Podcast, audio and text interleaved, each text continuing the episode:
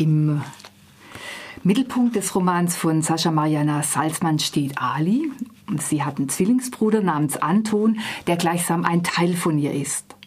Als sie noch in Moskau leben, in einer winzigen Zwei-Zimmer-Wohnung und der Vater auf die Mutter losgeht, suchen sie Zuflucht in den Armen des anderen. Als in den 90ern als jüdische Kontingentflüchtlinge in einem Asylheim in der niedersächsischen Provinz landen und sich in eine fremde Welt hineingeworfen sehen, in der sie nichts verstehen, haben sie wenigstens sich. Ich zitiere. Sie spielten allein, verknoteten sich ineinander wie zwei raufende Katzen, rollten über den Schulhof, bissen dem anderen in die Schulterblätter, versuchten aufeinander Abdrücke zu hinterlassen und schrien aufeinander ein, um nicht den Klang der Stimme des anderen zu vergessen. Zitat Ende. Einige Jahre später, als Ali bereits ihr Mathematikstudium geschmissen hat, weil ihr das Boxen wichtiger ist, verschwindet Anton plötzlich. Irgendwann taucht eine Postkarte aus Istanbul auf, ohne Adresse, ohne Text. Ali macht sich auf, ihren Bruder zu finden. Mit diesem Aufbruch beginnt eine Suche, die weit mehr ist als die nach dem Bruder. Denn Ali ist auch auf der Suche nach sich selbst, nach einem, Zug, nach einem Gefühl von Zugehörigkeit jenseits von Familie, Vaterland, Muttersprache oder Geschlecht. Die Stadt am Bosporus, halb Europa, halb Asien, scheint genau der richtige Ort zu sein, um mit Wandlungen und Identitäten zu experimentieren. Dazu geht Salzmanns Protagonistin mit weit geöffneten Poren durch die Welt und erlebt alles, Begegnung, Berührung, Sex, Körper, mit einer fast grenzüberschreitenden Intensität. Ein kleines Zitat soll das veranschaulichen. Ali hat in einer Diskothek die Tänzerin, Tänzerin Katharina, Kato oder auch Katyscha genannt, kennengelernt. Katharina zog an der Zigarette.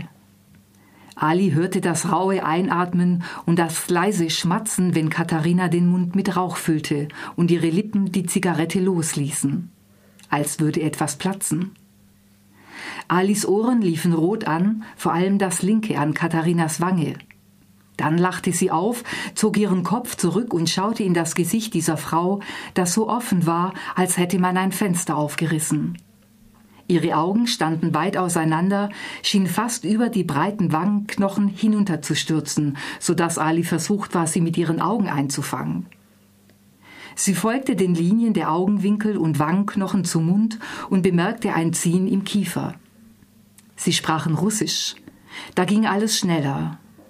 Diese Katyscha, dieser Raketenwerfer, küsste Ali, bevor sie das zweite Getränk bestellt hatten. Ali schmeckte dicke, ölige Farbklumpen in ihrem Mund und von da an nicht mehr viel. Zitat Ende. Es ist diese synästhetische, manchmal ruppige, körperbetonte und dann wieder unglaublich feinfühlige Sprache, die Sascha Mariana Salzmanns Roman zu einem Erlebnis macht. Nicht weniger überzeugend ist die komplexe Struktur. Denn die Suche nach dem Bruder und nach sich selbst führt Ali auch in ihre eigene Familiengeschichte, die immer wieder einen Bezugsrahmen für die Reflexion der eigenen Identität liefert, obgleich sich daraus weder Kausalitäten noch Kontinuitäten ableiten lassen. In kleinen Kapiteln macht uns Salzmann mit Alis Urgroßeltern, Großeltern und Eltern bekannt, ihr durch Umbruch, Aufbruch und Flucht geprägtes Leben, das sie von Wolgorad nach Moskau, nach Tschernowitz, Almaty und Grosny verschlagen hat. So lernen wir die kluge Etinka und ihren Mann Sascha kennen, die zur Zeit der russischen Revolution geboren wurden und an der Bürde trugen, etwas Besonderes sein zu müssen und die Welt zum Besseren umzukrempeln. Als Ärzte retteten sie im Zweiten Weltkrieg Hunderten von Menschen das Leben wie sie selbst überlebt haben, murmeln sie hingegen in ihren Schwarztee, wie es einmal heißt. Wir begegnen Alis Großvater Danja, der als Vierjähriger mit seiner Mutter von den Nazis nach Almaty flieht und früh in die Versorgerrolle hineinwächst. Später, als der Vater aus dem Krieg zurückkehrt, ihn in die Schranken verweist und zur Schule schickt, bekommt er trotz seiner guten Noten kein Diplom, weil er Pinkenssohn heißt. Aus diesem Grund kann er auch nicht in Moskau studieren. Und der Vater sagt zu ihm, ich zitiere, Sohn, ich habe Geld, damit du zu einer Aufnahmeprüfung fahren kannst, in jede Ecke der Union der sozialistischen Sowjetrepubliken, wirklich in jede. Aber ich habe das Geld nur für ein Ticket und nur in einer Richtung. Wenn du die Aufnahmeprüfung schaffst, bleibst du dort und studierst und arbeitest und lässt es uns wissen. Wenn du sie nicht schaffst, bleibst du dort und lässt es uns wissen. Wenn du zurück willst, arbeitest du und wirst dir das Geld für die Rückfahrkarte selber verdienen. Zitat Ende. So entfaltet sich wie nebenbei ein Kaleidoskop des 20. Jahrhunderts. Dabei geht es der Autorin aber nicht um historische Panoramen oder gar um historische Gültigkeit. Sie interessiert sich vielmehr für das individuelle Erleben ihrer Protagonisten und ihre subjektiven Deutung der geschichtlichen Umstände. Und hierbei wird nicht nur erinnert, sondern auch geträumt, erfunden und variiert.